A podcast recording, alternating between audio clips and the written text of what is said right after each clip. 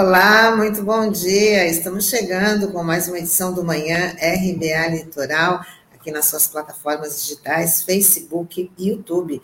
Edição desta quinta-feira, 23 de setembro. Junto comigo, Sandro Tadeu. Bom dia, Sandro.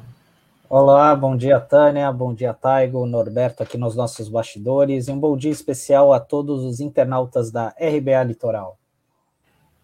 Bora lá começar nosso giro de notícias e depois de receber um dossiê com denúncias de irregularidades, a CPI da Covid no Senado ouviu ontem o diretor executivo da Preven Senior, Pedro Batista, que saiu como investigado. Ele confirmou à comissão que a empresa de plano de saúde modificou códigos de diagnóstico de Covid-19 de pacientes após 14 ou 21 dias de internação por não representarem risco à população no hospital. A comissão classificou o método como fraude de dados e crime. O diretor da Prevent Senior negou que a empresa tenha feito estudos clínicos, mas os senadores têm relatos de que a operadora teria ocultado mortes de pacientes que receberam o tal do tratamento precoce com ineficácia já comprovada.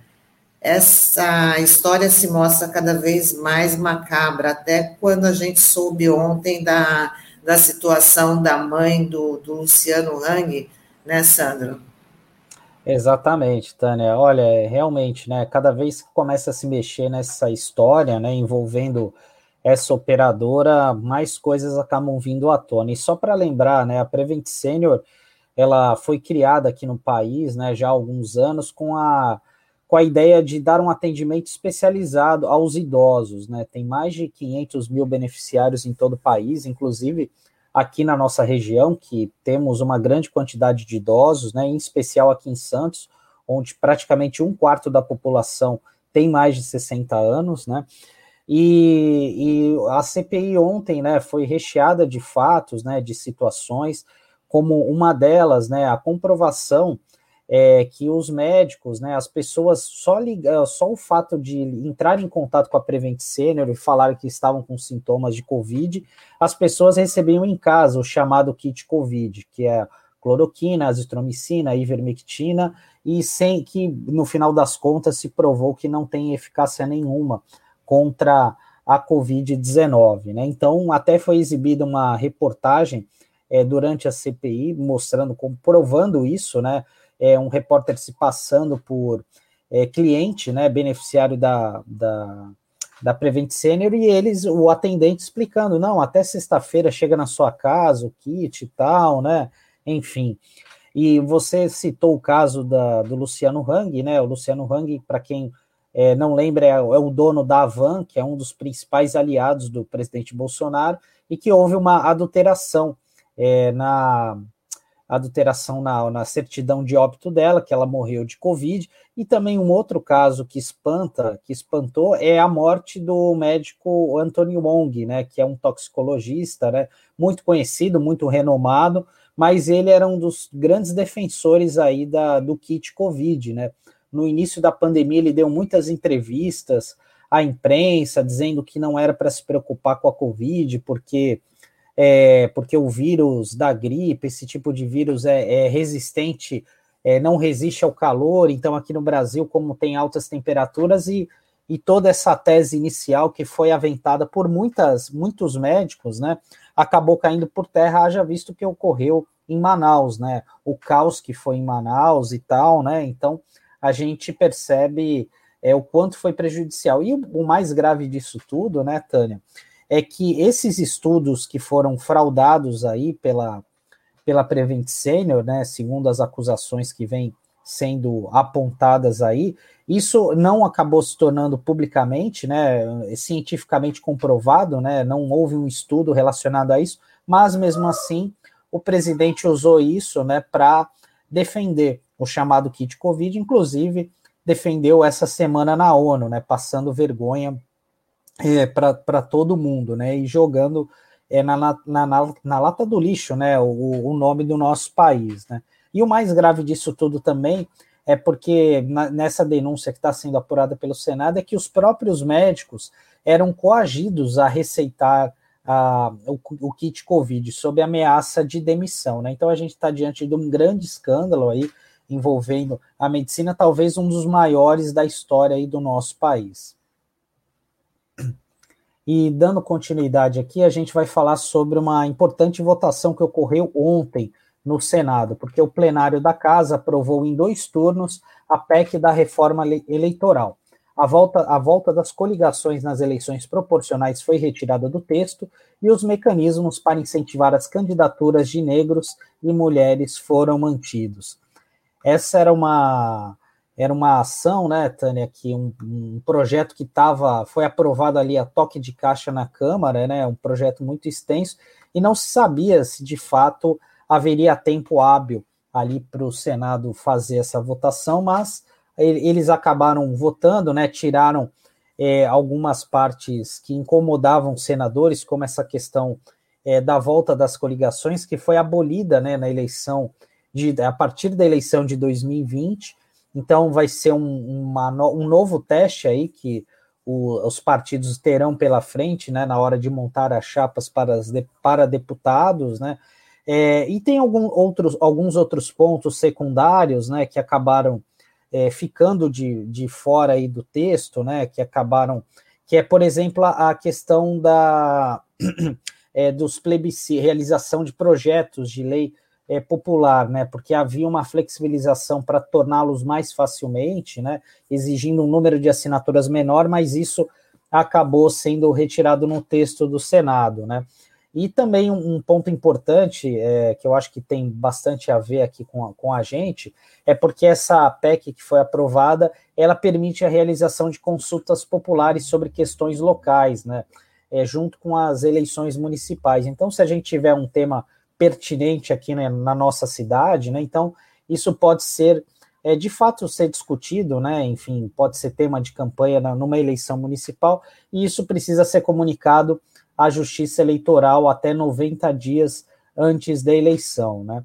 Então, e, e sobre essa questão, só para encerrar aqui, é, das coligações, é importante porque é, isso vai acabar com aquela festa que tinha antigamente, né? De você eleger, às vezes, uma pessoa que não tem nada a ver com, com, com um partido de sua preferência, né? Um, e às vezes você arrastar muitas é, é, pessoas com poucos votos, né? Você acaba arrastando. Teve o caso daquele efeito Enéas na eleição de 2002, a gente teve o efeito Tiririca também, né? Então, é, o, pelo menos nesse caso, o Senado teve um bom senso em retirar essa questão das coligações proporcionais. Sandro, em relação à divulgação da, da, das pesquisas, que também estava aí no texto também foi polêmico. É, então, é, é, então, esse é um ponto importante aí, né, que sobre as pesquisas, né, eu não sei ao certo se isso foi retirado, Tânia, eu preciso até pesquisar aqui, mas é, de qualquer forma, né, os institutos estavam é, reclamando de alguns pontos, né, porque acaba sendo uma espécie de censura, né, é, até, por exemplo, uma das questões que foi a, aprovada na Câmara era aquela para você divulgar o índice de acertos, né? Que é muito complicado você verificar isso, até porque a gente sabe, né? É, a gente percebe assim no nosso dia a dia que muita gente acaba decidindo o voto na hora de votar, às vezes um dia antes da eleição e tal. Então, muitas vezes é complicado você ter esse acerto, né? Então é difícil você acabar mensurando isso, né? Então, eu, se isso realmente for mantido no, foi mantido no texto, isso deve, de uma certa forma, ser judicializado de alguma forma, e eu acho que certamente isso vai cair. Né? Bom, vamos falar agora de vacina. O governo de São Paulo anunciou que o estado vai antecipar a vacinação da segunda dose do imunizante Pfizer de 12 para 8 semanas. Por isso, quem já recebeu a primeira dose desta vacina poderá concluir o esquema vacinal quatro semanas antes, no prazo indicado na carteira de vacinação. A mudança começa a valer nesta sexta-feira. Então, para quem já tinha tomado a primeira dose da Pfizer, né, o calendário está sendo aí antecipado né, no, na carteira de vacinação, então está sendo antecipado mas só somente da Pfizer.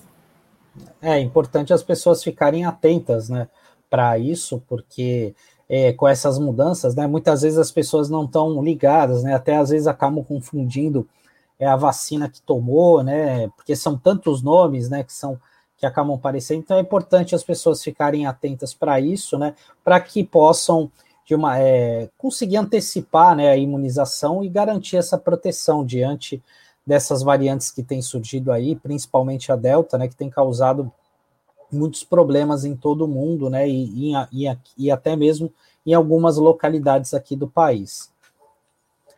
E a gente vai voltar a falar é, sobre Brasília, porque o ministro do STF, o Gilmar Mendes, intimou o Instituto Brasileiro de Geografia e Estatísticas, o IBGE, para informar o valor necessário para a realização do censo 2022.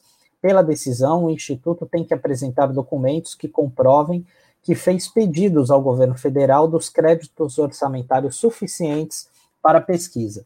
O Instituto tem 10 dias para responder.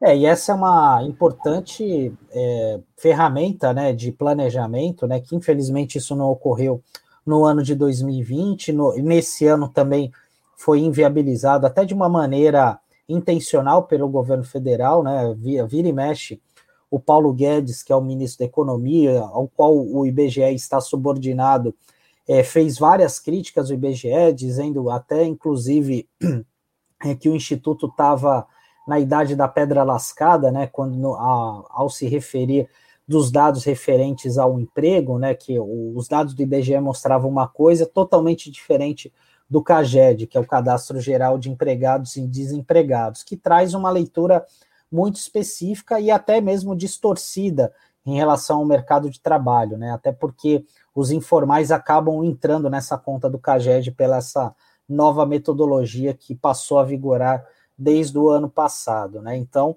é uma, é uma pressão a mais aí para o IBGE, né? Porque vinda do Supremo Tribunal Federal, porque realmente esse é um instrumento de planejamento muito importante. E a gente espera que isso seja feito quanto antes, porque esses dados do IBGE são muito preciosos, né? Até mesmo para o planejamento das atividades nos municípios, né? A Covid-19 é um exemplo disso, porque várias cidades receberam é, vacinas a menos, né?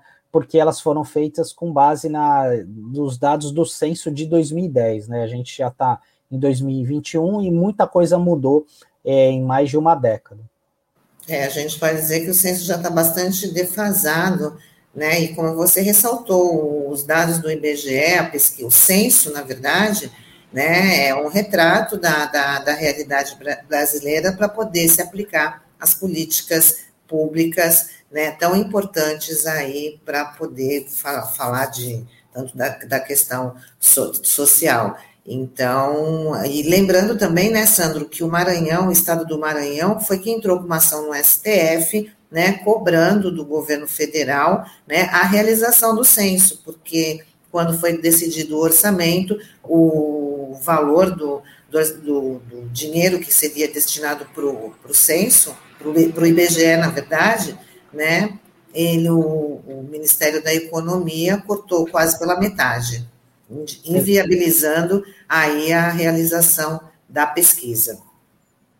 Não, com certeza, Tânia, realmente, é, e o governador está certo, né, é, de fazer esse tipo de ação, né, porque é um instrumento fundamental de políticas públicas, né, das mais variadas espécies, várias, variadas formas, né, e assim, a gente é, e o gestor fica com as mãos amarradas, né? Porque muitas vezes você tem que justificar um investimento, justificar uma ação, e você não tem essa, essa base principal, que é muito importante, até para ele se justificar diante de um eventual questionamento do Tribunal de Contas, enfim, né? Então é fundamental que esses dados sejam, sejam sempre atualizados. Bom, e finalizando aqui o nosso giro de notícias, o ministro do STF, Alexandre de Moraes, negou o pedido de revogação da prisão do caminhoneiro Zé Trovão, que está foragido. Moraes alegou que o bolsonarista tem desrespeitado várias medidas cautelares e até já pediu asilo político no México, o que mostra que ele não pretende retornar ao Brasil.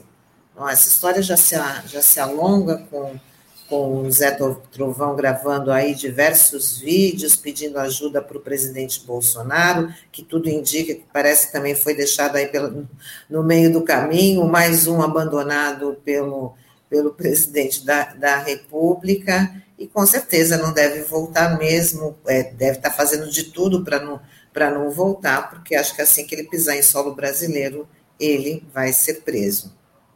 É, exatamente, Tânia. Até de desejar aqui bom dia para Fabiana Prado Pires de Oliveira, para o Beto Arantes, aqui dizendo fora Bolsonaro, e o Beto Arantes complementando aqui, o censo é a bússola do país para a implementação das políticas públicas. Exatamente, Beto. E até, é, não, e esse pedido aí parece piada pronta, né? Não tem nem o que falar, né? Porque o cara vive malhando o STF e vai entrar com recurso para garantir os direitos dele, né? Pô, é é piada pronta, não tem muito mais o que falar sobre isso. É, são as instituições que, que eles atacam e depois eles vão pedir guarida para essas mesmas instituições, né? Isso é muito engraçado. Realmente, Sandro, é a piada pronta. Bom, e hoje é dia de conversar com o nosso colunista José Marques Carriço. Ele vai falar hoje sobre a revisão do plano diretor e a lei de uso do solo de Santos. Vamos embarcar o Carriço.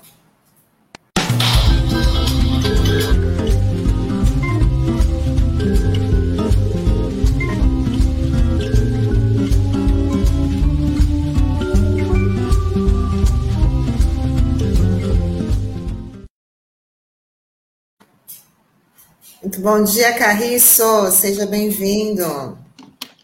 Bom dia, Tânia. Bom dia, Sandro. Bom dia, ouvintes internautas. Bom dia, Carriço. Como vai? Tudo jóia. Então, Carriço, vamos falar sobre a revisão do plano diretor e a lei de uso do solo de Santos. Muita gente sabe o que é isso ou é só para quem entende do assunto? É, Plano diretor é mais famoso, né? É, todo mundo fala do plano diretor e tal, é, mas ninguém sabe bem para que, que ele serve, né? Ou pouca gente sabe para que, que ele serve.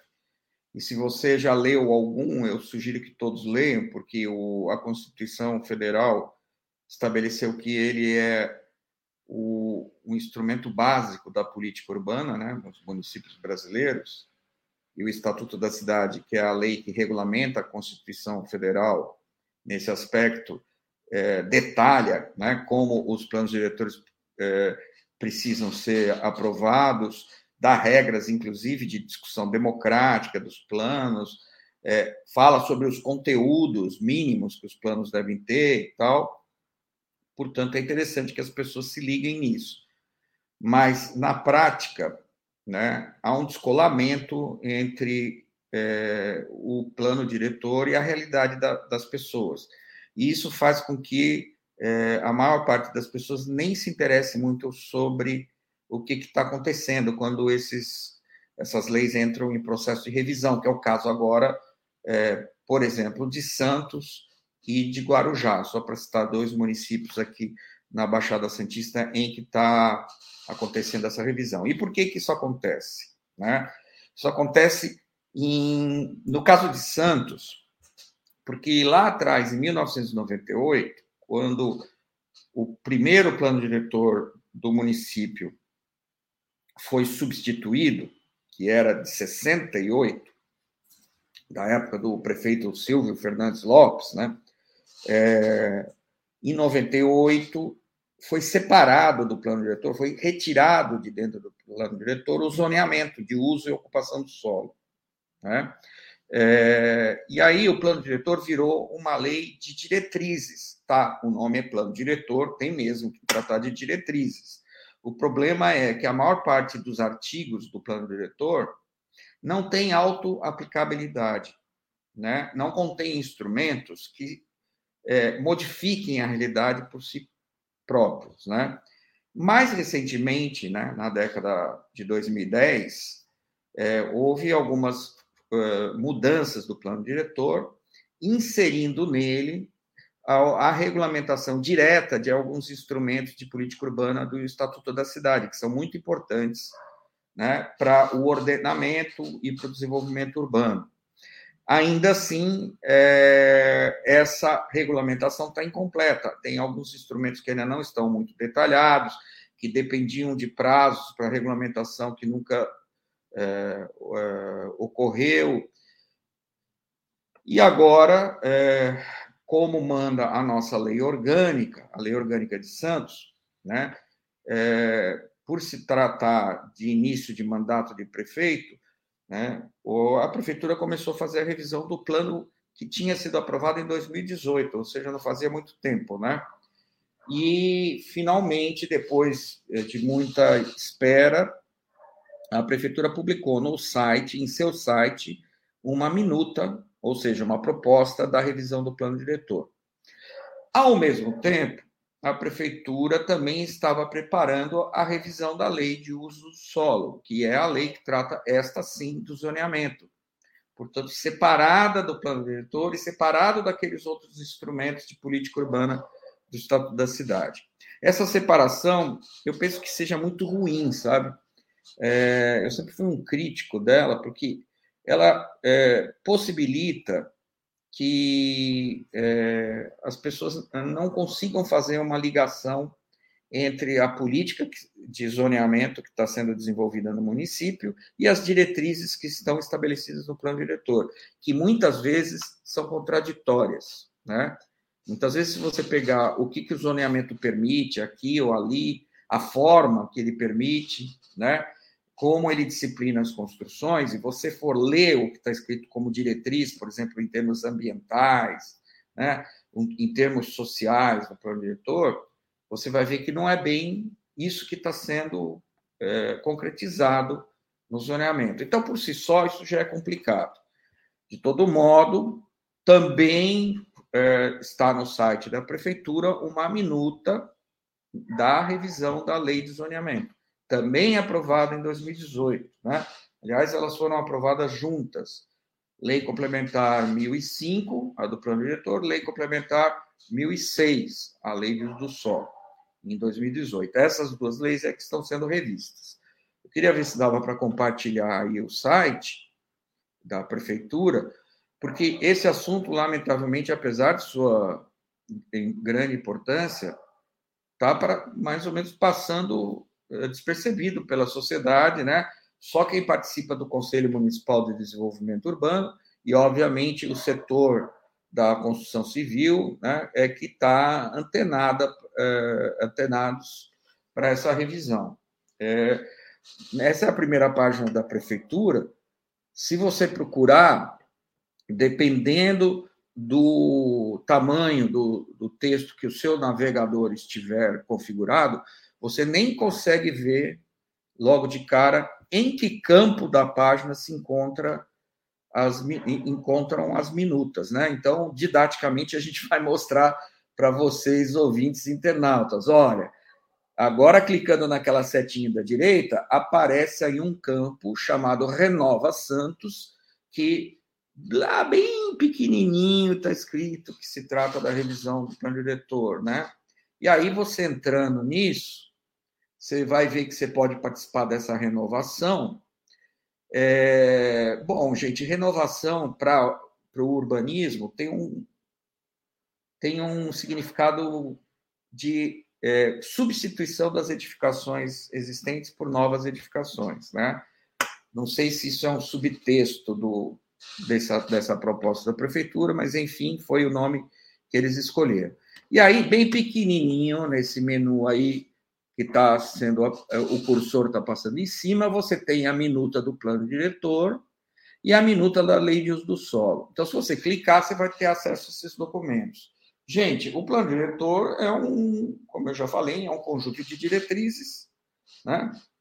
Então aparece aí é, o plano diretor e os mapas. São três mapas. Os mapas, o mapa da macrozonas, né? O município tem três macrozonas a continental, a insular é, e a dos, dos canais navegáveis, né, que é o estuário de Santos e os grandes rios né, é, do, do, do, dentro do território municipal. Demora mesmo para carregar, mas essas são as três macrozonas em que está dividido o nosso município. Se retornar lá, tem as macroáreas. Macro, as macroáreas são as subdivisões das macrozonas. Então, por exemplo, aqui na área é, insular, né, é, a gente. É, o, a, a, perdão, eu, eu, eu, eu inverti o, a, as macrozonas são as subdivisões das macroáreas. Então, aqui na área insular, como vocês estão vendo nesse mapa, nós temos quatro é, macrozonas. Né? Temos a macrozona da Orla, que é essa amarela, né, da zona leste, a do centro, que é a marrom, a da zona noroeste, que é essa meio alaranjada, e a dos morros, que é a verdinha. Né? É, e na área continental, a gente também tem uma subdivisão lá entre é, as áreas que ficam para o lado é, do canal do estuário, em relação a Piaçaguera, Guarujá, e as, e as áreas que ficam para o lado do uh, do Parque Estadual da Serra do Mar, né? que é essa área verde, que em, em, em, em quase que sua totalidade é de preservação. Aí, é, se vocês forem para o outro mapa, eles, vocês vão ver o perímetro urbano e tal. A proposta do município né, é, é ter a fixação do, do, do, perímetro urbano do município, que é importante para licenciamento ambiental de algumas atividades. Né? que a lei, por exemplo, do bioma da Mata Atlântica, em caso de licenciamento ambiental de empreendimentos que impliquem em supressão de vegetação, ela é, estabelece diferentes é, requisitos né, para licenciamento quando o empreendimento está dentro ou fora do perímetro urbano. Portanto, essa parte da lei ela é muito importante, principalmente para quem está de olho em empreendimentos na área continental. E, por fim, tem o texto do plano diretor, que, como eu já falei, em sua maior parte é de é, é diretrizes, né? É, que não são auto-aplicáveis, que só vão ser auto-aplicadas se forem regulamentadas por outras leis, e com os instrumentos do Estatuto da Cidade, né? que tem evoluído muito nos últimos anos é, essa, é, essa regulamentação. É, então, em linhas gerais, é isso. Só que, gente, isso é muito técnico e precisa ser explicado para a população. Né? Então, anteriormente, a, a prefeitura estava fazendo um esforço, né, de além de discutir é, o, os diagnósticos, né, que a equipe técnica, que aliás estão aí nesse site, né, se você clicar em diagnósticos, você vai poder acessar os diagnósticos, são muito bons, tá? É verdadeiramente muito bons. Cada um desses campos verdinhos é um tema em que a equipe técnica da prefeitura é, elaborou um diagnóstico, mas precisamente a equipe técnica da Secretaria de Desenvolvimento Urbano, que é de primeira qualidade. Né? É, esses diagnósticos, gente, são importantes, são de importante conhecimento, porque eles permitem que o, o munícipe é, entenda a situação do município para cada uma dessas áreas. Então, por exemplo, tem a questão do porto, tem a questão a, a, da relação da cidade com o porto, né? É, tem a questão é, imobiliária, a questão da habitação, enfim, o diagnóstico está dividido em temas. São publicações é, feitas numa linguagem acessível e é muito interessante que as os munícipes interessados no processo de revisão das leis entrem nesse segmento.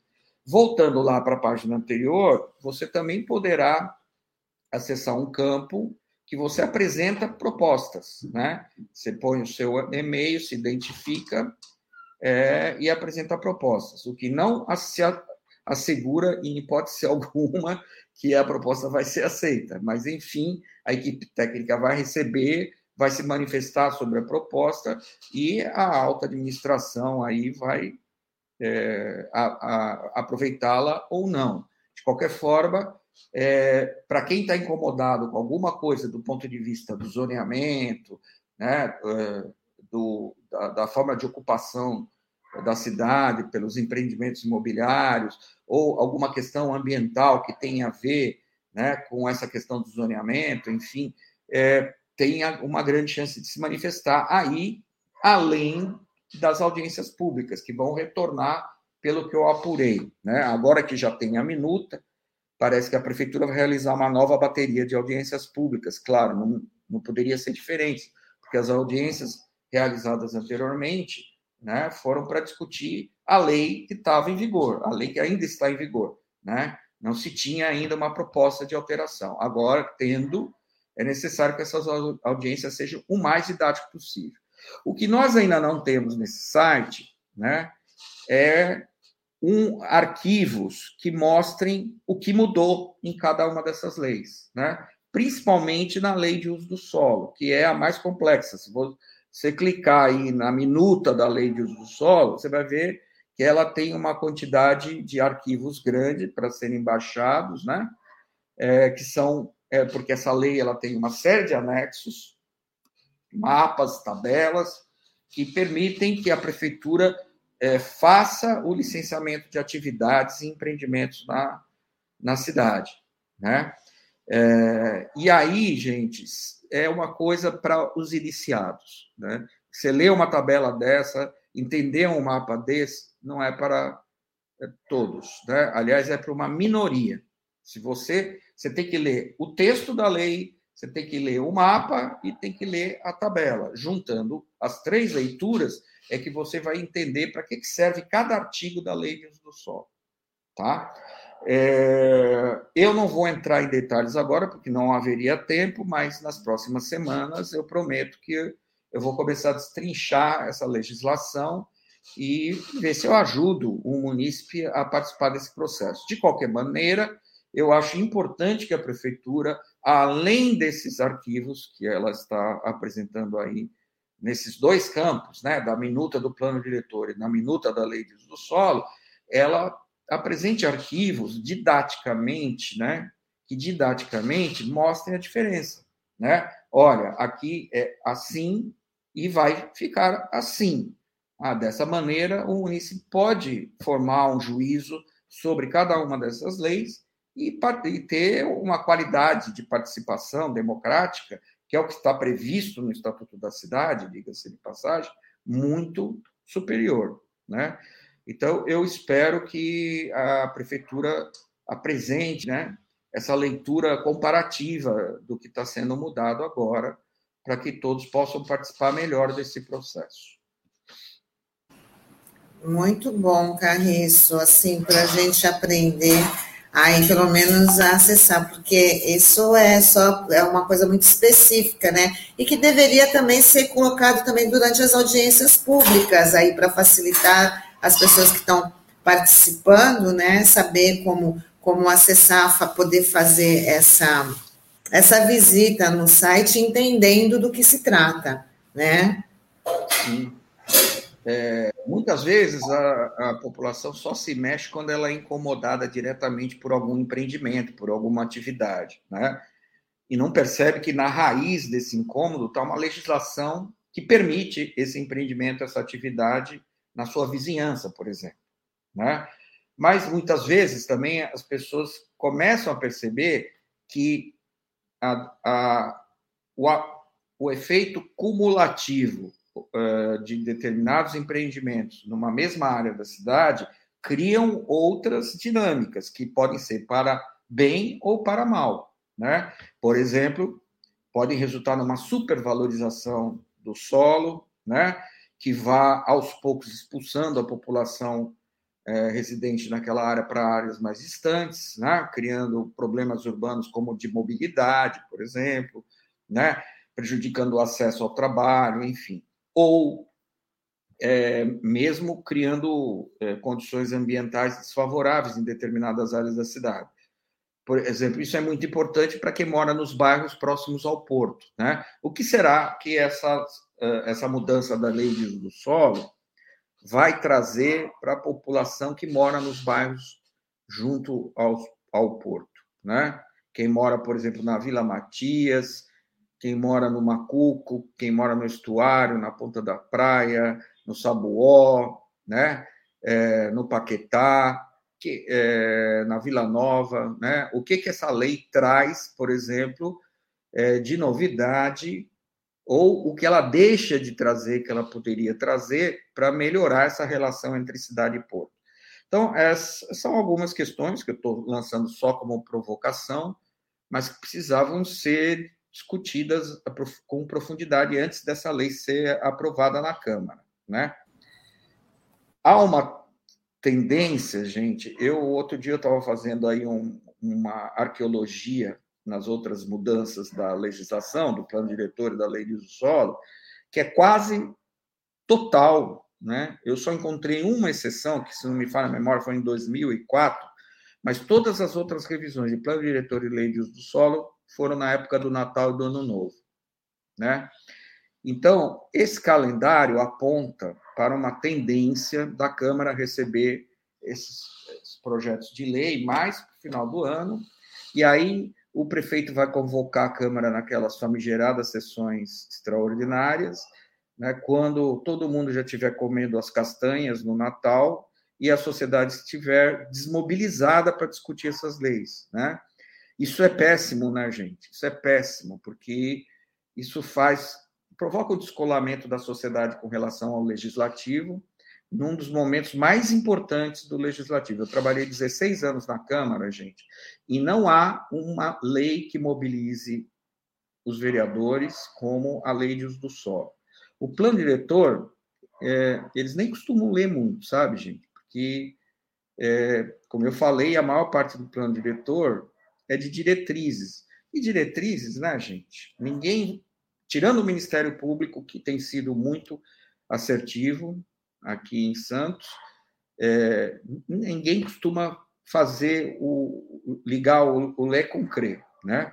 Agora, o que tem mudado ultimamente é que alguns instrumentos de, de, política urbana do Estatuto da Cidade estão sendo regulamentados diretamente no, no plano diretor, por exemplo, outorga onerosa, né, parcelamento, edificação e utilização compulsório, né, troca de, é, de, de é, transferência de eh, direito de construir.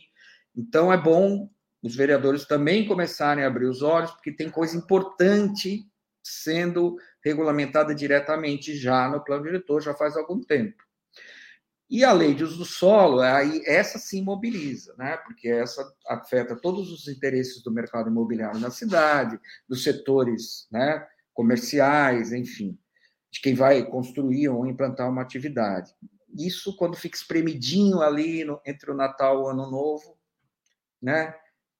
Pega a sociedade, toda desprevenida, porque está todo mundo já planejando viagem, ou né, a festa do Natal, o Réveillon, e, e aí a boiada passa. Verdade, Carriço. Muito boa essa abordagem. Queria agradecer você por mais essa participação, né, mais essa aula aí para a gente. Com certeza a gente vai continuar aqui no nosso Manhã RBA Litoral, porque é muito importante. E desejar para você uma ótima semana, Carriço. Para vocês também. E nas próximas semanas eu pretendo destrinchar esse frango aí, tá? Com certeza. Obrigadão, Carriço. Tchau, Carriço. Um Obrigado. Bom, e agora a gente vai recebendo aqui no nosso programa o jornalista Luiz Alexandre Souza Ventura, que comanda o blog Vencer Limites, que traz notícias sobre diversidade e inclusão.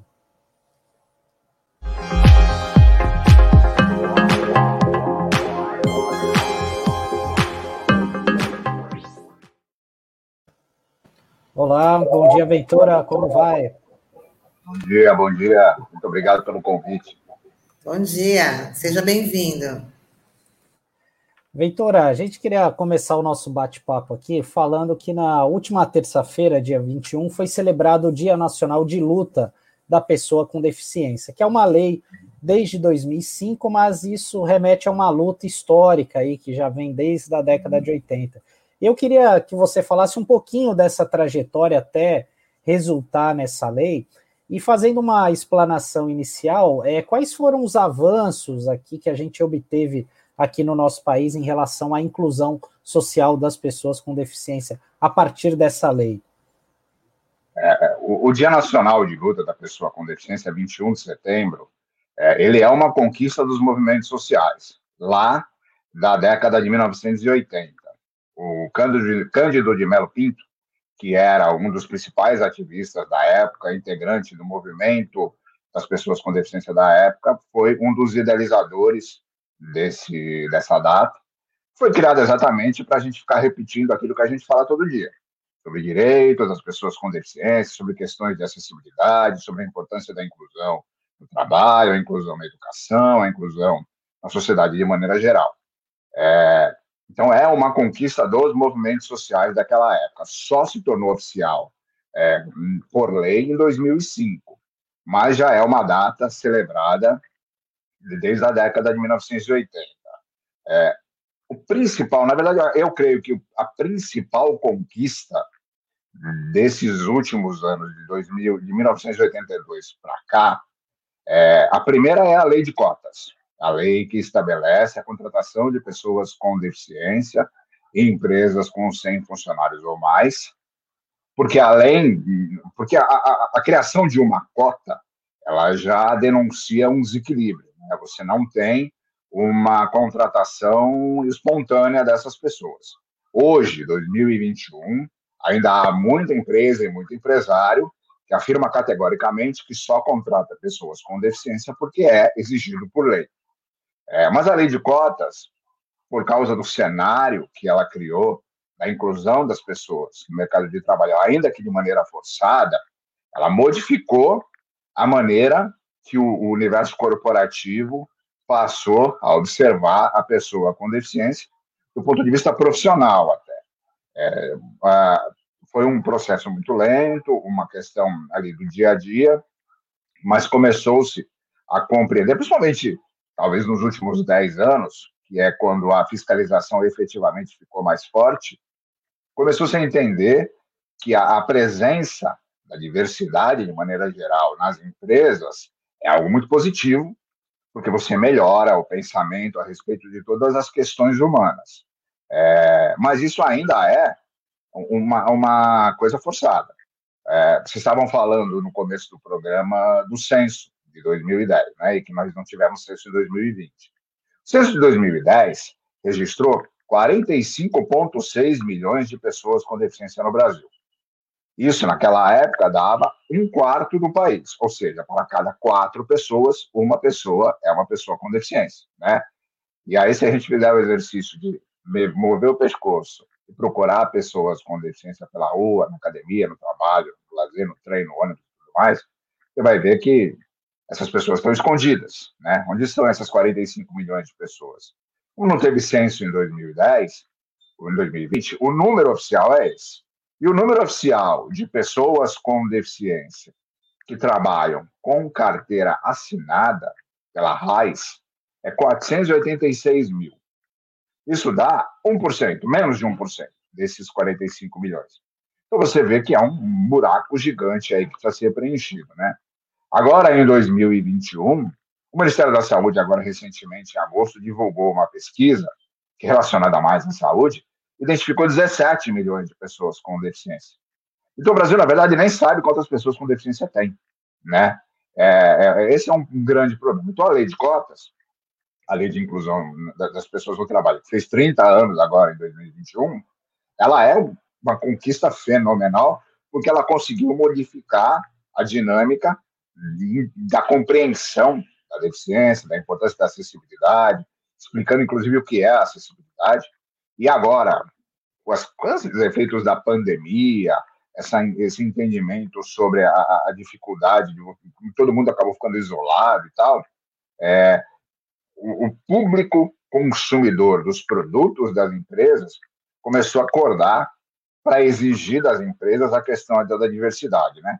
Você tem aí um movimento e a outra grande conquista, na minha avaliação, é agora em 2015, a Lei Brasileira de Inclusão da Pessoa com Deficiência.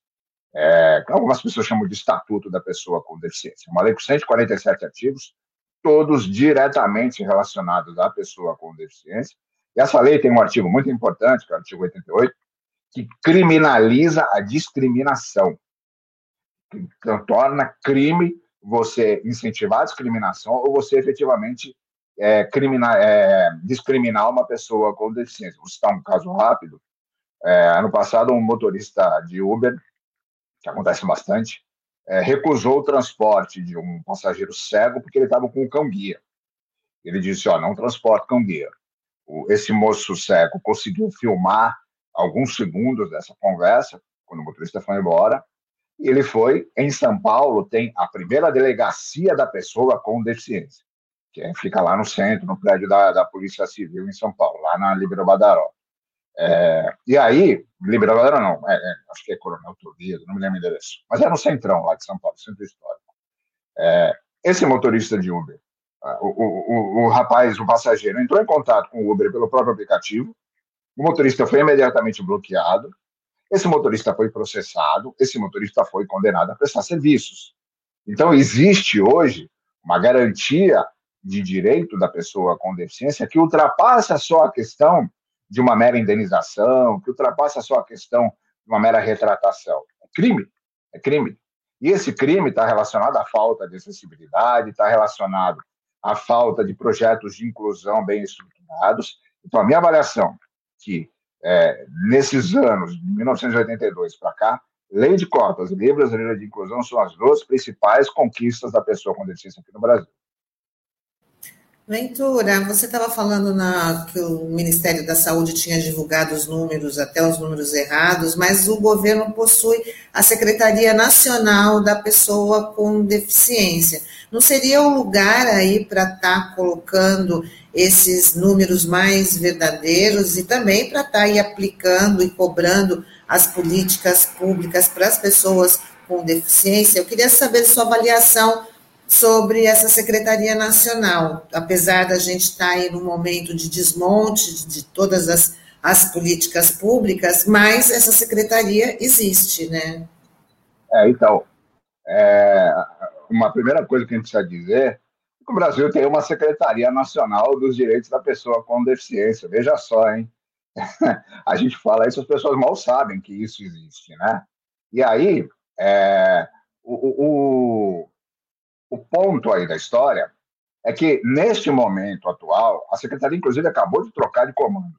A secretaria era comandada desde o início do governo Bolsonaro pela professora Priscila Gaspar, que é surda, se comunica exclusivamente em Libras, e agora ela passou a ser comandada pelo advogado Cláudio de Castro Panoeiro, que é cego, era inclusive secretário nacional de Justiça. Então tem uma modificação aí nesse comando. Mas o problema principal, principalmente agora no governo Bolsonaro, é que todos os órgãos, secretarias e ministérios servem ao governo, né? Não servem efetivamente para aquilo que foram criadas. O Ministério do Meio Ambiente não serve ao meio ambiente, serve ao governo. O Ministério da Economia não serve à economia, serve ao governo. Então, os desmandos do governo, as maluquices do presidente, são a diretriz das secretarias e dos ministérios. Né? Isso é um problemaço que a gente enfrenta aqui. É, a, a, Secretaria Nacional da Pessoa com Deficiência é vinculada ao Ministério da Mulher, Família e Direitos Humanos, Ministério da ministra Ana Alves. É, e ela tem uma característica que eu acho muito ruim, e que é uma característica comum de todas, quase todas as secretarias coordenadorias relacionadas à pessoa com deficiência, que acaba tendo um formato muito mais consultivo do que executivo.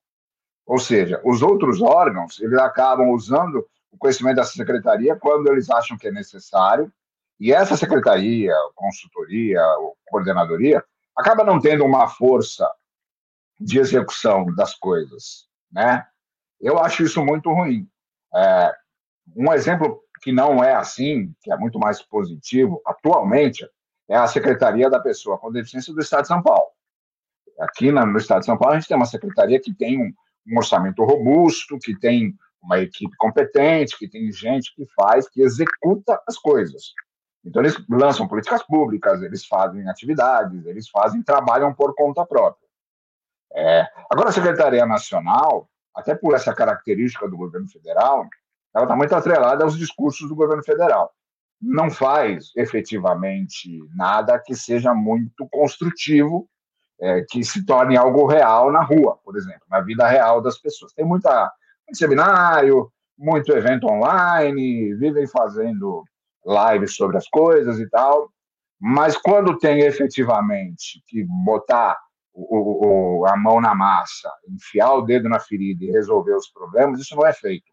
É, por exemplo, no começo do governo Bolsonaro, uh, o próprio governo federal lançou um projeto, o governo federal, com o Ministério da Economia, lançou um projeto que acabava com a eficácia da lei de cotas. Qual era a proposta do governo federal? A lei de cotas, como funciona? A empresa tem mais de 100 funcionários, ela tem que contratar de 2% a 5% de pessoas com deficiência de acordo com o tamanho da empresa. Né? É, o que, que o governo fez? Se isso não for feito, a fiscalização bate, a empresa é multada. Essa fiscalização ela é muito diferente de estado para estado. O que, o governo federal fez? Lançou um projeto, diz o seguinte, olha, empresa, não precisa mais incluir pessoas com deficiência, é só você pagar uma grana para a gente, a proposta era essa, você paga uma grana aqui para o governo federal, por um tal fundo que vai fazer reabilitação, sabe lá das quantas que isso ia sair, e você não precisa mais fazer a inclusão da pessoa com deficiência. A proposta era essa. Ou seja, se pegava uma lei que tem 30 anos, acabava com essa lei, eliminava a contratação da pessoa com deficiência, jogava uma grana na mão do governo, e a pessoa com deficiência nunca mais ia trabalhar. A proposta era essa. Esse, esse projeto ele não foi aprovado, e a Secretaria Nacional da Pessoa com Deficiência é, sequer participou da construção, não foi ouvida na construção desse projeto, e quando reagiu, reagiu depois de uma grande pressão da sociedade né? inclusive da imprensa também. É, e aí, o próprio governo federal vai lançando, ou integrantes do governo federal vão lançando propostas e projetos de lei que são totalmente contraditórios à inclusão.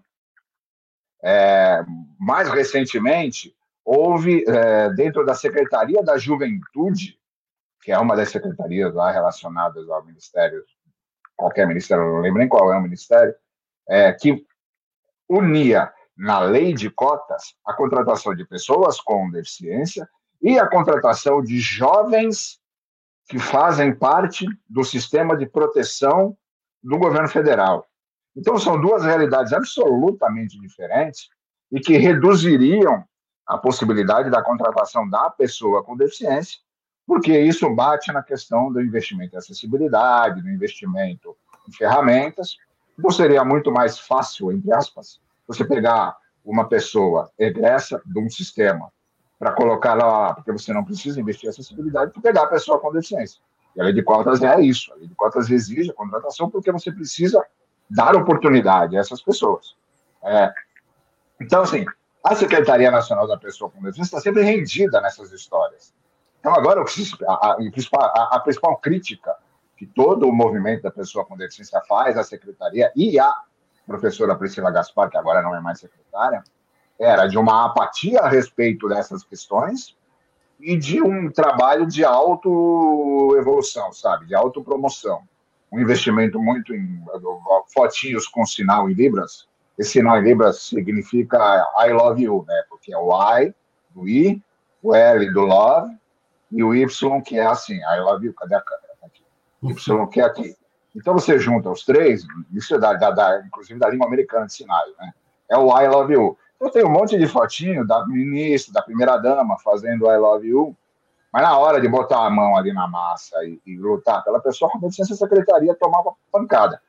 Um exemplo muito mais recente, agora, de janeiro de 2021, foi quando o governo federal criou um grupo prioritário para a vacinação das pessoas é, contra a Covid-19.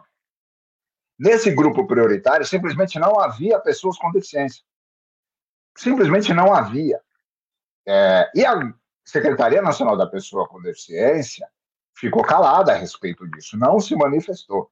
Depois, quando, o, o, mais uma vez, a pressão da sociedade, as instituições, as pessoas, a imprensa começaram a bater sobre isso, o governo foi lá e incluiu as pessoas com deficiência no papel.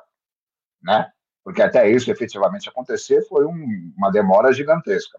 Só que o critério criado para a vacinação das pessoas com deficiência era pessoa que recebe o BPC, benefício de prestação continuada.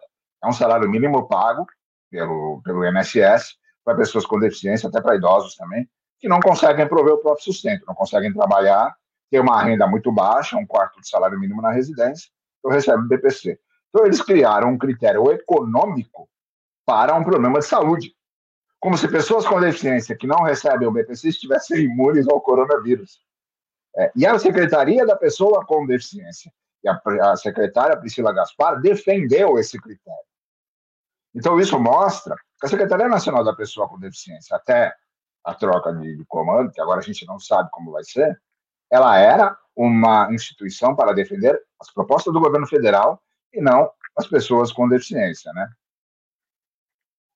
Ventura, é, eu até queria te perguntar, é, porque você falou muito claro aí sobre o governo federal, né, dessa omissão. E a gente sabe também que o Congresso Nacional é formado por pessoas muito diferentes, né, enfim, uhum. e a gente tem visto aí um certo negacionismo em uma série de políticas públicas, né? É, você acompanha também como é, se há tentativas por parte do, é, do Congresso Nacional, de alguns parlamentares, para enfraquecer essa luta das pessoas com deficiência, até mesmo, por exemplo, essa questão dos empregos, né? Porque a gente está numa pandemia, o mercado de trabalho está cada vez mais escasso. Tem alguma ameaça ali no Congresso Nacional justamente para prejudicar esse público? Olha, volta e meia, assim, é, é duas coisas que precisam seguidas que são importantes. É, há é, parlamentares, tanto no, na Câmara quanto no Senado, que são engajados na luta da pessoa com deficiência, que fazem propostas contundentes e consistentes a respeito dos direitos das pessoas com deficiência, que defendem as pessoas com deficiência quando esses direitos são atacados.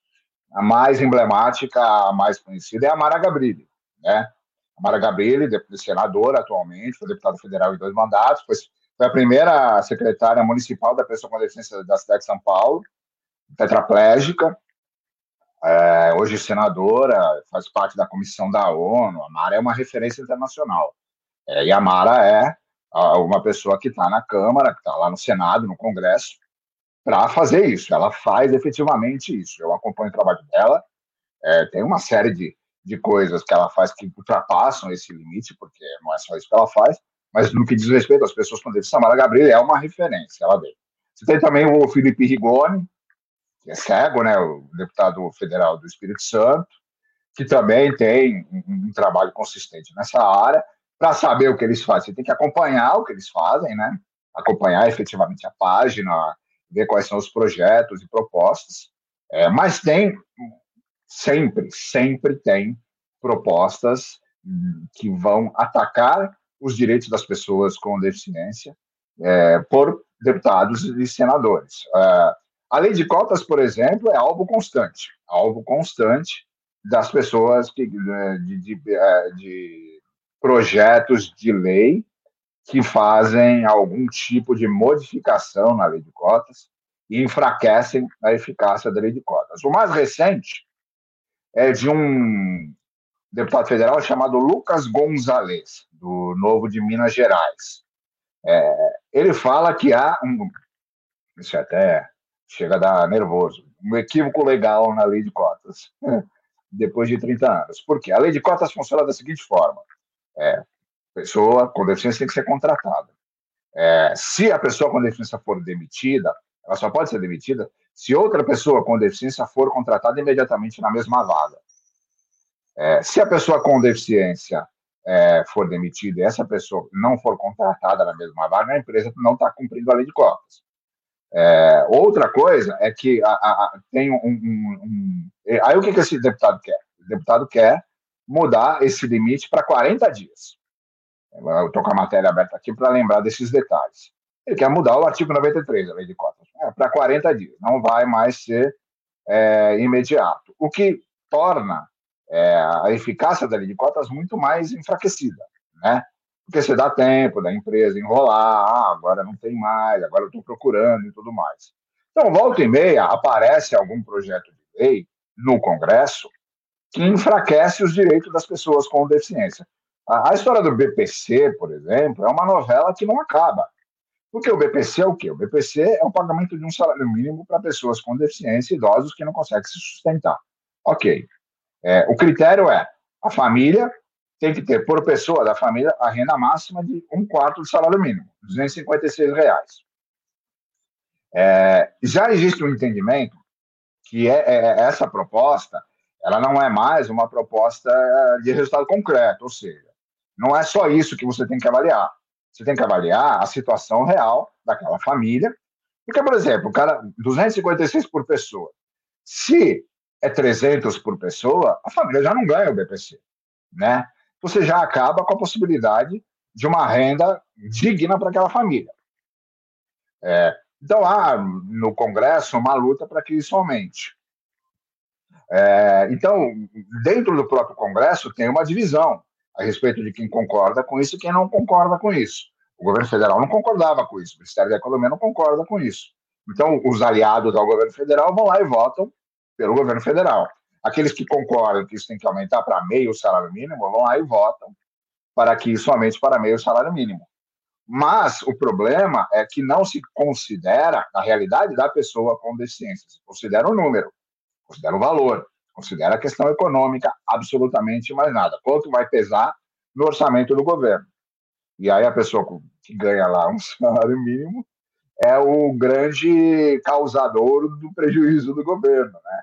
Então tem, tem no, no Congresso tem muita gente que ainda ataca os direitos das pessoas com deficiência, mas felizmente tem gente que defende. Aí tem a briga que não acaba, né?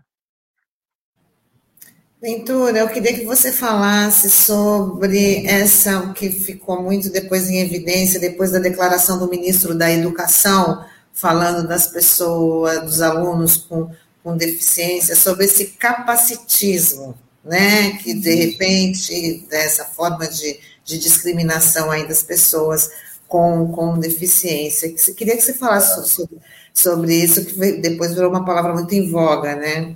Depois da. O, o termo capacitismo é um termo relativamente novo, né? Ele é um termo que, é, digamos que resume é, o que significa você discriminar ou desconsiderar uma pessoa com deficiência por causa da deficiência, julgar a pessoa com deficiência pela deficiência. Como se você disser ao Steve Wonder que ele não pode ser músico porque ele é cego ou disser ao, a Mara Gabrilli que ela não pode ser senadora porque ela é tetraplégica, sabe? Capacitismo é isso. Capacitismo é você é, nivelar a pessoa pela deficiência. É, e é um termo que está, digamos, em, em, em, evolução de conhecimento, né? É, o, o, ministro da Educação, ele está, desde de sempre, o Milton Ribeiro, é, defendendo o decreto, que é o decreto 10.502, que foi publicado lá em 30 de setembro de 2020, um decreto do governo federal para modificar a política nacional de educação inclusiva, educação especial. Eu não gosto desse nome, especial. Especial é uma segregação, né? mas usa-se ainda esse termo.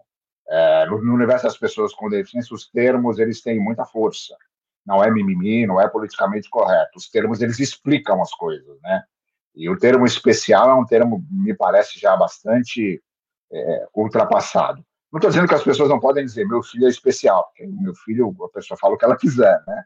Mas quando a gente vai usar num, num, num pronunciamento oficial, a gente precisa entender qual é o termo melhor. É. E o que, que o governo federal está propondo nesse decreto? O nome da política é super bonito. Política Nacional de Educação Especial, equitativa, inclusiva e de aprendizado ao longo da vida. Ganhou o sigelo apelido de Decreto da Exclusão. É, foi a proposta se é, falar sobre a educação inclusiva. Hoje no Brasil tá em, é, se usa é, a, a, política de educação especial de 2008.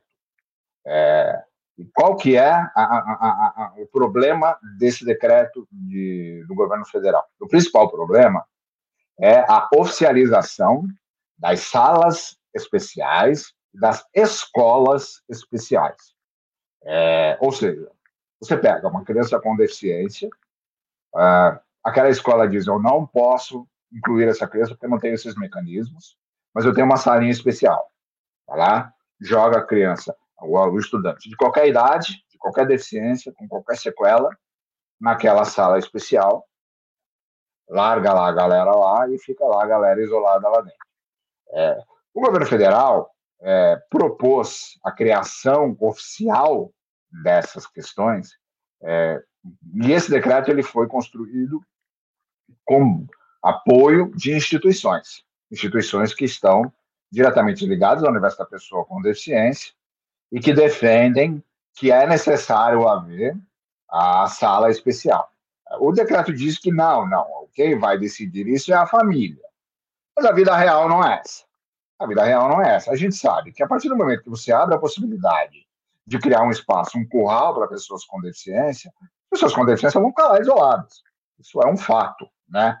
Então, a partir do momento que esse decreto foi apresentado, ah, todas as instituições de educação inclusiva ou instituições que defendem o direito da pessoa com deficiência reagiram é, de maneira unânime. Disseram isso é absolutamente errado. Por quê? Primeiro, porque você não pode tirar da criança, do estudante com deficiência, o direito ao ensino regular. Isso não é só uma afronta à lei brasileira de inclusão, isso é uma afronta à Constituição, né? Não pode tirar esse direito.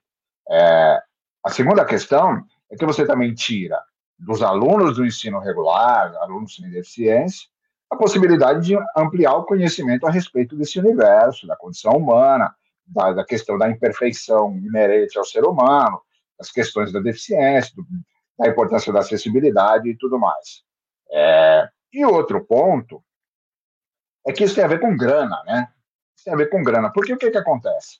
Existem instituições que são muito sérias, que atuam na inclusão de grupos específicos. Você está duas muito fortes, são muito grandes e muito competentes. As duas no Rio de Janeiro.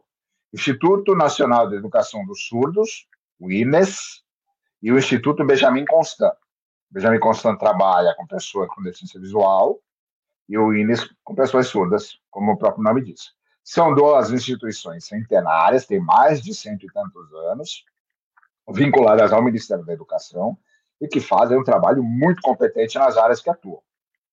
É, não significa que todas as instituições que fazem isso são iguais. Pelo contrário, é um problema muito sério. É, então, o que, que o ministro fez? O ministro, para defender a Política Nacional de Educação Especial com esse formato, é, manipula o discurso.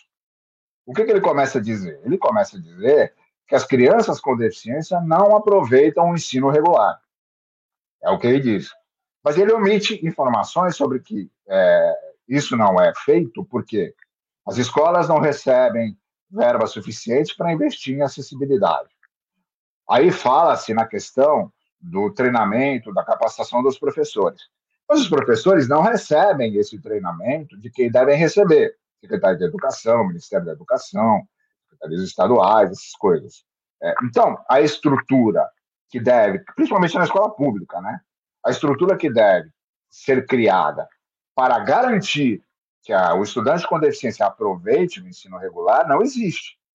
Então, o que, que o ministro está fazendo? O ministro chama isso de inclusivismo, porque ele fala que as crianças com deficiência, os estudantes são jogados na sala de aula e ficam lá e não aprendem nada, seria melhor se eles ficassem nas instituições, manipulando um discurso para atingir principalmente famílias de estudantes que têm sequelas severas, porque principalmente severas intelectuais, paralisia cerebral, síndrome de Down, autistas e outras tantas crianças e adolescentes que têm sequelas severas, principalmente deficiências intelectuais, é, porque são é, que necessitam de mecanismos, ferramentas e profissionais que não estão presentes naquela, naquela instituição.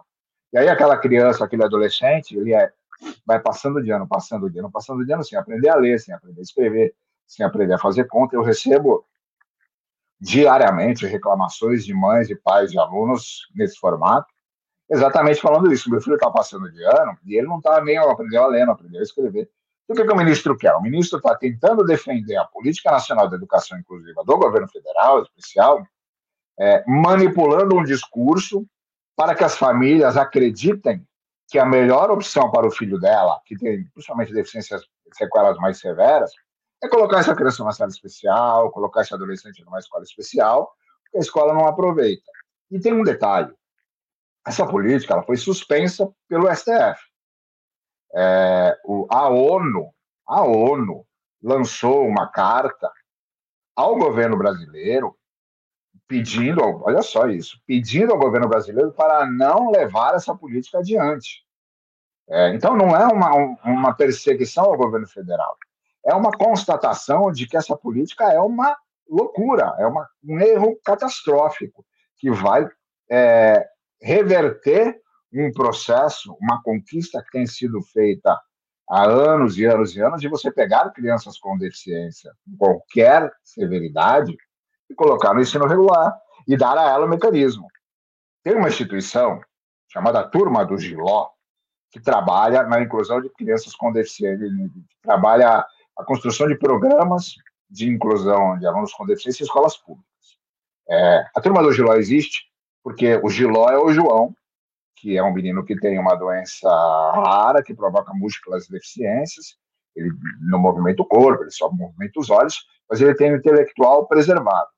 É, a mãe dele, que é a Carolina Videira, que é a criadora da instituição, ela passou por um processo de exclusão depois que o filho dela nasceu, na escola em que ela estudou quando era criança, que levou lá o filho dela para estudar, é, eles colocaram o filho dela depois de muita pressão dela, na sala de aula para com o ensino regular, mas o menino foi ignorado, ignorado. Ele não era atendido por ninguém especialmente, não tinha um incentivo, não tinha um acompanhamento. E ele aprendeu a ler sentado de frente para a lousa sozinho, vendo a aula, sem nenhum incentivo. Você imagina o que aconteceria se ele fosse acompanhado? Você imagina como essa história se repete? Então, o que, que o ministro faz? O ministro faz uma manipulação do discurso para atingir as famílias de crianças com deficiências mais severas, principalmente, para defender a política do governo federal, suspensa pelo STF por causa do caráter de exclusão, mas que o Ministério da, Saúde, o Ministério da Educação, lá no baixo dos panos, continua defendendo, desobedecendo a ordem do tribunal. Realmente, Ventura, é, são é, é, impressionante, né? Esse tipo de esse tipo de situação, né? E essa toda a contextualização que você faz, né? Não é à toa que você hoje é uma das referências no país nessa área, né? E a gente está chegando no final aqui. Eu sei que a vida de jornalista é corrida também, pra, até para te liberar aí. É, eu queria que você falasse é, aqui para o nosso público na despedida, é, como é que você se interessou por esse tipo de cobertura dessas pautas e falar também é, do teu blog, né, o Vencer Limites, né, enfim, que já está aí na estrada há nove anos, já é um consolidado aí. Queria que você falasse e deixasse o convite também para os internautas conhecerem melhor o teu trabalho. Uhum. É, bom, primeiro de tudo é importante dizer que eu sou de Santos. Estou em Santos, moro em Santos, Sou jornalista formado em Santos, na Universidade de Santa Cecília. Trabalhei no jornal A Tribuna, é, foi meu primeiro emprego de jornalista. É, e eu sou uma pessoa com deficiência. Eu tenho uma neuropatia que provoca atrofia muscular progressiva, não tem cura, chama Charcot-Marie-Tooth, ou CMT. Eu tenho 50 anos, sou jornalista desde 1997. Trabalho na área desde 1996. É, mas eu não sabia que eu era uma pessoa com deficiência, é, de um ponto de vista mais profundo, até os meus 34, 35 anos. É, eu convivo com dificuldades de mobilidade, eu convivo com essas atrofias, problemas na coluna e tudo mais, desde que eu nasci. Eu tropeçava muito quando era criança, embora eu fosse uma criança muito agitada, muito arteira, minha mãe me procurava olhando para cima, sabe? É, mas eu era é, eu tropeçava muito, caía muito, porque eu tinha uma dificuldade de mobilidade. Os meus pés têm pouquíssimo movimento. Uh, eu fiz cirurgias já corretivas, melhorou muito essa questão, mas eu tenho dificuldades reais de mobilidade, que com a idade vão ficando cada vez mais difíceis. É, mas eu não sabia que eu era uma pessoa com deficiência. O que aconteceu foi que, por volta de 2005, é, até por causa da questão da minha neuropatia, eu sempre pratiquei muito esporte uh, por ordem médica. Fiz natação há muitos anos, fiz muita arte marcial, porque a arte marcial tinha muito alongamento, essas coisas tal. É, e uma das artes marciais que eu pratiquei é o Aikido, numa academia que tinha no Gonzaga na época, hoje lá não existe mais. É, e o meu sensei de Aikido, que é o Nelson Wagner, é, ele, na, ele era casado com uma moça, mãe dos três filhos dele, e ela é cega. Então, ele tinha um conhecimento bastante abrangente da questão da pessoa com deficiência. E eu, naquela época, não sabia disso, não conhecia nada sobre isso. Para mim, pessoa com deficiência é cadeirante, pessoa que é cega, pessoa que é surda, amputado, pessoa com deficiência intelectual, paralisia cerebral, síndrome de Down, autistas. É, as deficiências visíveis, palpáveis, que você realmente identifica, né? Mas é muito mais do que isso. É, e aí ele me falou, olha, vendo as minhas dificuldades ali e tal, a, arte marcial sempre foi um desafio muito pessoal para mim, porque era uma coisa de eu compreender o meu corpo e avançar um, um passo ali na, na, questão da minha mobilidade, né? Porque a atrofia causa endurece o corpo, né? Você não faz alongamento, seu corpo fica muito duro, então é muito difícil de você de escada, descer escada, andar na rua, dói o corpo, enfim, tem uma coisa aí que tem que fazer. E ele falava, olha, você é uma pessoa com deficiência, você pode fazer parte da lei de cotas, você pode receber benefícios, você pode comprar carro com desconto, todas essas coisas, né? Eu falei, imagina, claro que não. Né? Mas era a minha cabeça na época. É, acontece que quando eu. É, deixa eu estou tirando aqui uma coisa que está na frente do gato, o gato daqui a pouco sobe na mesa aqui. É, quando eu estava é, lá fazendo Aikido, naquela época existia o Orkut. coisa da gente, da gente que é mais velho, né? É, tinha um grupo de pessoas da Baixada Santista, desse Orkut, é, e uma amiga minha que trabalhava no Sistema Globo de Rádio, na área de marketing, a Sirlene, ela publicou nesse grupo que o Sistema Globo de Rádio estava procurando jornalistas que fossem pessoas com deficiência por causa da lei de cotas porque já começou naquela época a, fiscalização mais efetiva, principalmente aqui no estado de São Paulo. É, eu já tinha feito curso de dublagem, na faculdade teve todas as questões de rádio, eu tinha feito teatro também, aprender a trabalhar com voz, essas coisas. E aí eu entrei em contato com a CBN, o Sistema Globo de Rádio, e fui é, fazer lá um teste de voz, um teste de texto. Falei, olha, eu sou uma pessoa com deficiência. Então, a primeira vez que eu falei isso na vida. Eu sou uma pessoa com deficiência, posso fazer parte aí da Copa. Ah, vem aqui fazer um teste. Fiz um teste. Já era jornalista há 10 anos. Já tinha uma experiência com voz, passei. Entrei lá. E aí, nessa época, quando eu falei efetivamente, eu sou uma pessoa com deficiência, esse cenário para mim tinha que ser mais claro. Então, eu comecei a prestar mais atenção nas questões abordadas nas reportagens sobre isso. Eu achava tudo muito ruim, tudo muito repetitivo, tudo muito ultrapassado. Era a história do exemplo de superação, aquelas matérias especiais que parecem matérias é, cinematográficas, né?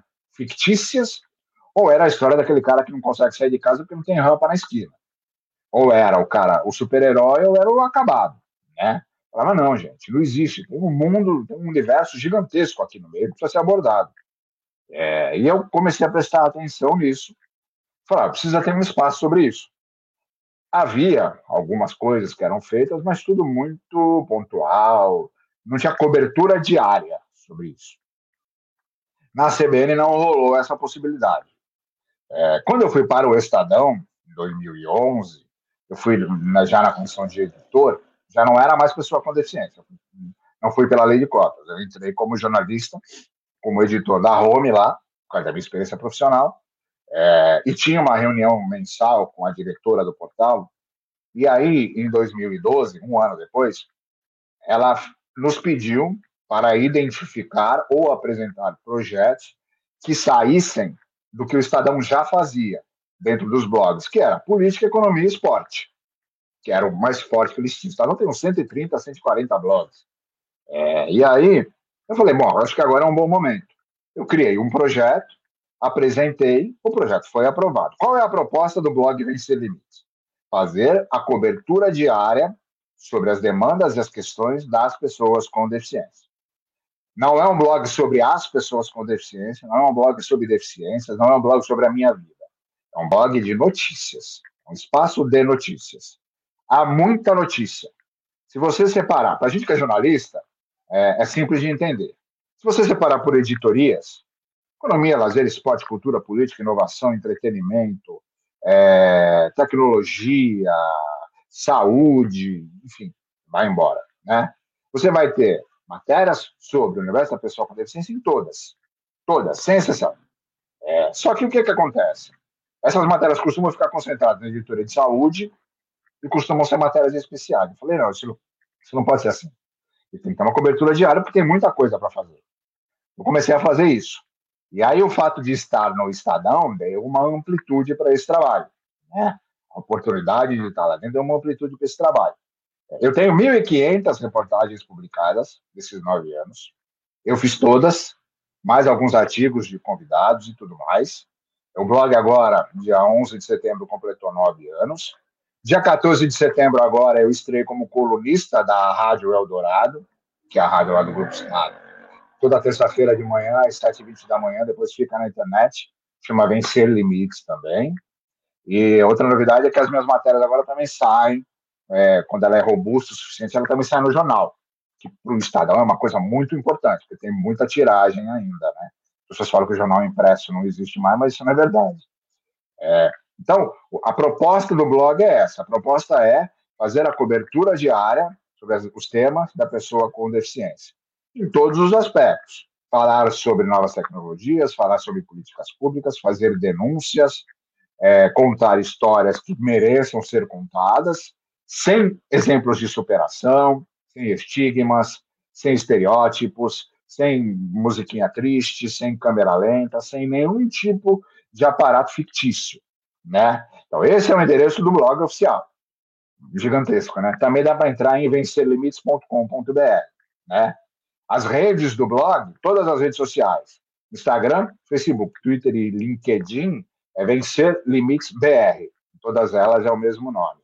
E a proposta é essa: a proposta é fazer a cobertura diária sobre o universo da pessoa com deficiência da maneira mais honesta possível, sem maquiagem, sem invencionice, porque, na minha avaliação, ainda hoje, o principal problema da abordagem dos temas da pessoa com deficiência na imprensa, que melhorou muito, é importante destacar isso, ainda é a exceção, não é a regra que se faça uma matéria legal, uma matéria que realmente mostre aquilo de maneira concreta. O principal problema é uma pressuposição de conhecimento a respeito daquele tema. O repórter que não sabe nada sobre isso vai fazer uma matéria já com pré-entendimento do que ele acha que aquilo é, e ele acaba construindo a matéria com base nesse pré-entendimento, nessa pré-concepção que está errada, e ele ignora tudo que as outras pessoas estão dizendo, porque ele acha que ele sabe mais do que até o próprio entrevistado. Esse é um problema muito sério que ainda ocorre.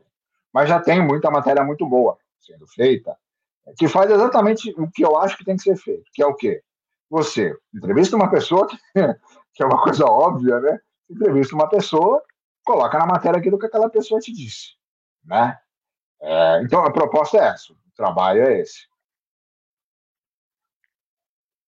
Legal, Ventura. Obrigado, viu, pela tua participação aí. Fica o convite aí para os internautas é, acessarem o material aí do Ventura, que é muito bacana. Eu recomendo, vale a pena, porque, como eu falei, ele é, faz um trabalho que é referência hoje no país e além de prestigiar uma pessoa que é aqui da nossa região também, né? Aqui de Santos, né? O Ventura a gente já se trombou aí em algumas coberturas aí, né? Eu pela tribuna, ele pelo Estadão alguns fatos pontuais e quero te agradecer, viu, Ventura? Muito obrigado por, pela, pela explicação aqui, pela tua participação. Obrigada, eu agradeço, eu agradeço o convite. Uma coisa muito importante. O Machado Santista não sabe que eu existo.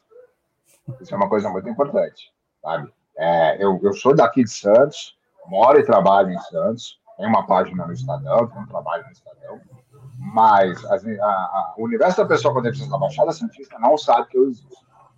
Precisa saber. Eu existo, estou aqui, eu faço uma cobertura diária disso, sobre isso, e essas instituições precisam me conhecer. Né? Então, fica aí o convite para todo mundo. Tá ótimo. a gente pode ter ajudado aqui hoje com a sua participação. Espero que a gente tenha contribuído para isso, tá bom? Obrigada. Obrigado a vocês. Tchau, tchau. Tchau. E aqui nós vamos encerrando né, o nosso Manhã RBA Litoral desta quinta-feira, 23 de setembro. Vamos estar de volta amanhã e agradecendo aí a interação dos nossos internautas, pedindo para. A Cidinha está está colocando aí, vem, ter, vem aí o terceiro Fórum Social da Baixada Santista, dia 6 de novembro, pelas redes sociais. O tema debatido será a pandemia, os movimentos sociais e o empobrecimento da população. Painel com a filósofa, Márcia Tiburi, padre Júlio Lancelotti, estão confirmados. Que legal, bacana, Cidinha. Né? A gente vai estar divulgando aqui toda a programação do fórum. Muito obrigada, né? E desejar um bom dia a todo mundo e a gente está de volta amanhã, né, Sandra? É isso aí, Tânia. A gente agradece a participação, a audiência de todos. É importante que vocês curtam, compartilhem, é, se inscrevam no nosso canal aqui no YouTube para dar uma maior visibilidade ao nosso trabalho, às nossas atividades aqui da RBA Litoral, né? E lembrando sempre que o programa tem a reprise a partir das 19 horas no app e no site rbalitoral.com.br. E é isso, pessoal. A gente se vê amanhã. Tchau, tchau. Tchau.